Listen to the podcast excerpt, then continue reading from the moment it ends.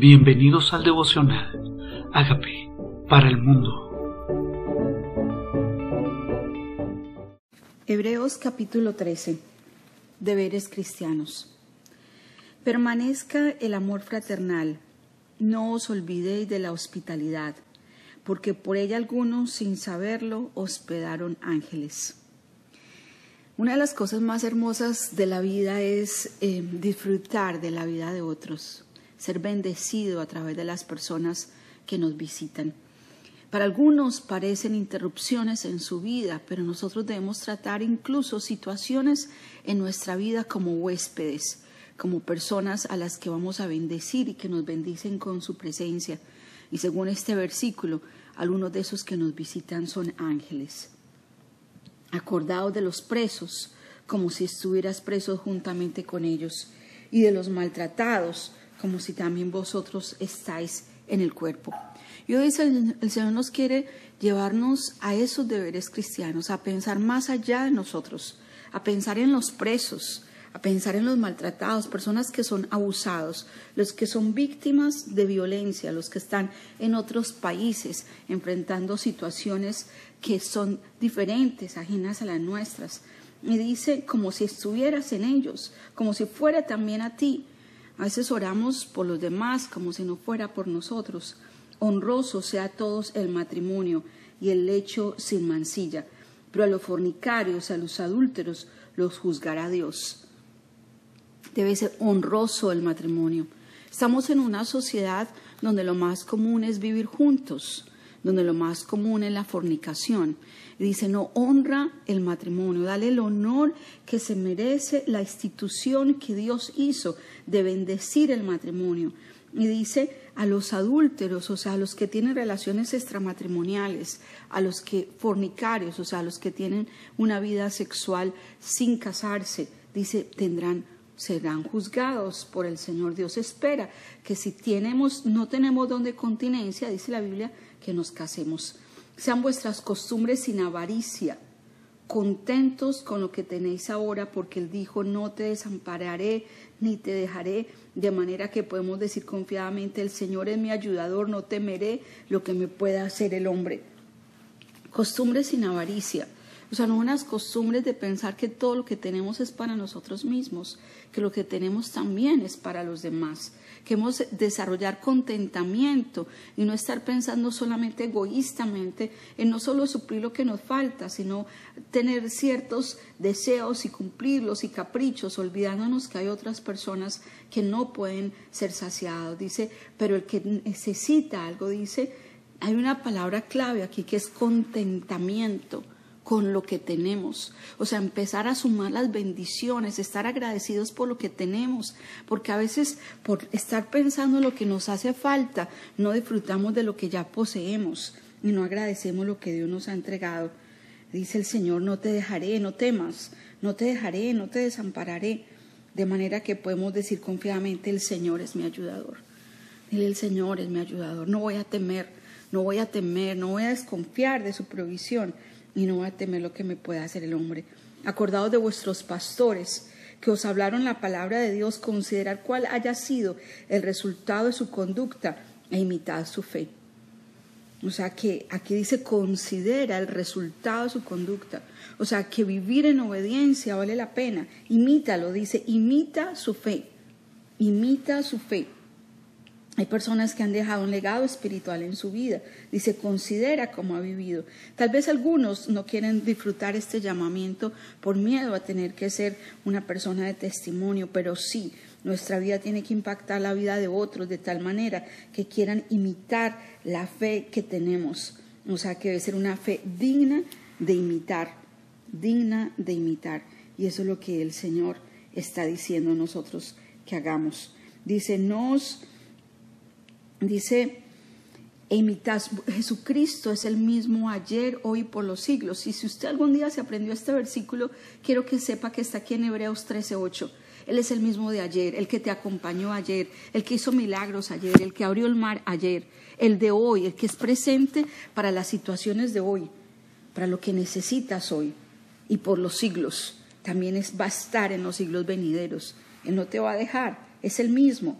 Es el mismo, no ha cambiado, no ha cambiado su poder, no ha cambiado los milagros, no ha cambiado su manera de operar. Siempre que alguien creyó, desató su poder. Es el mismo, no cambia. Su amor es incondicional, es inmutable.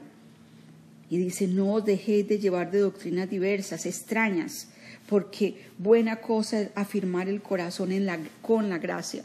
O sea que van a venir filosofías extrañas que van a querer apartar tu corazón de la gracia de la gracia. Ya estaba advertido, van a haber personas que te van a empezar a decir que tienes que hacer una serie de cosas para ser salvo.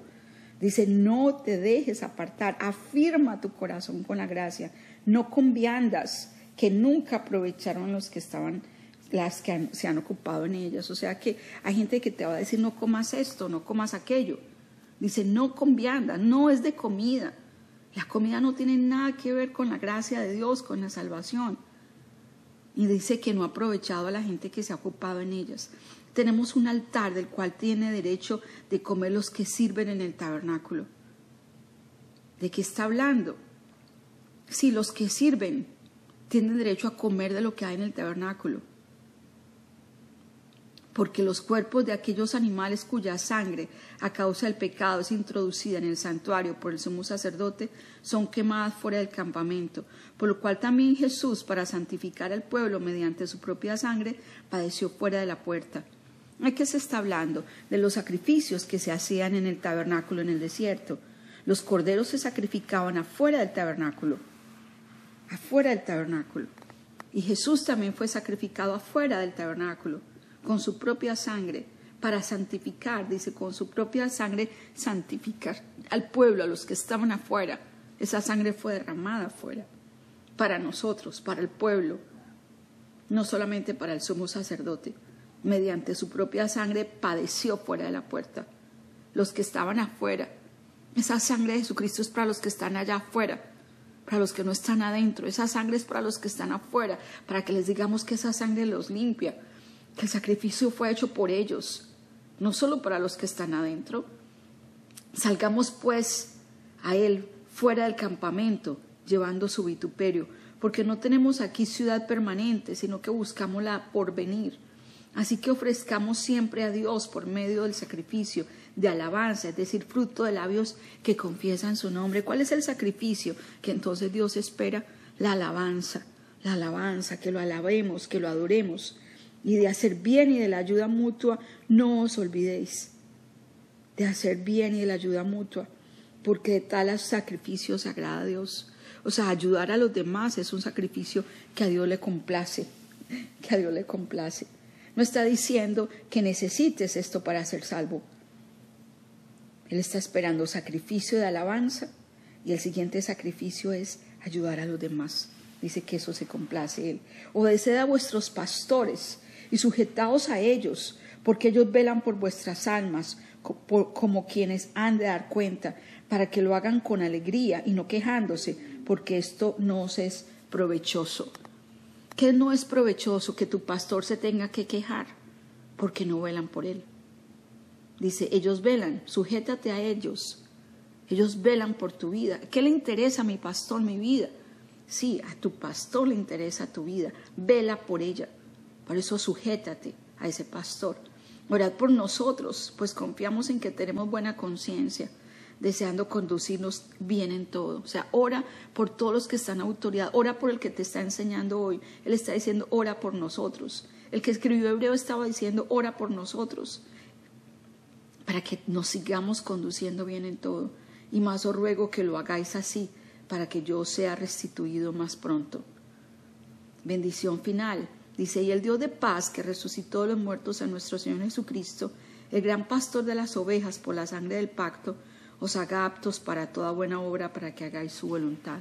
¿Qué hace Él? Me hace apto para toda buena obra, para que yo haga su voluntad.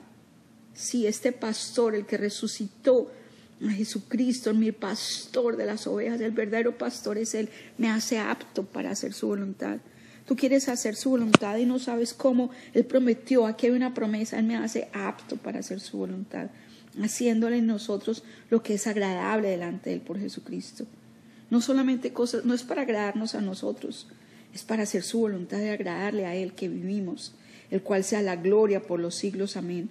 Os ruego, hermanos, que os soportéis la palabra de exhortación, pues os he escrito brevemente. Sabed que en libertad, que está en libertad nuestro hermano Timoteo, o sea que Timoteo pagó cárcel, y él estaba diciendo, acordados de los presos, con el cual si viniere pronto iré a veros, saludará a vuestros pastores. Una vez más habla de los pastores, salúdalos a todos los santos, o sea, a nosotros, los lavados por la sangre de Cristo. Los de Italia os saludan. La gracia sea con todos vosotros. Amén. Este libro fue escrito en Italia. Dice, los de Italia os saludan. Allá estaba Timoteo preso. Por eso dice, acordado de los presos, acordado de los que sufren, acordado de los hermanos, acordado de la ayuda mutua. Sagrada Dios con eso. ¿Qué nos enseña este Hebreos 13? Nos enseña deberes cristianos, hospitalidad, acordarnos de los presos, de los maltratados, no dejarme desviar de ninguna doctrina, seguir confiando en la gracia, pero recordar del sacrificio de alabanza que le agrada a Dios y de la ayuda mutua y eliminar de nuestras vidas fornicación o adulterio que solo juzgará a Dios. Dile, Señor, aquí estoy, aquí estoy. Si hay algún pecado que necesites confesar, dile, Señor, reconozco tú moriste por mis pecados, reconozco que soy pecador, pero tú moriste por mis pecados, la sangre fue derramada para mí también. La, la, derramaste en el atrio para que el pueblo, alguien como yo, recibiera esa sangre y recibiera perdón de pecados. Gracias por morir en la cruz por mis pecados. Te pido que entres a mi vida como mi Señor y mi Salvador, y hagas de mí la persona sana y libre que tú quieres que yo sea. Gracias por entrar a mi vida. Amén.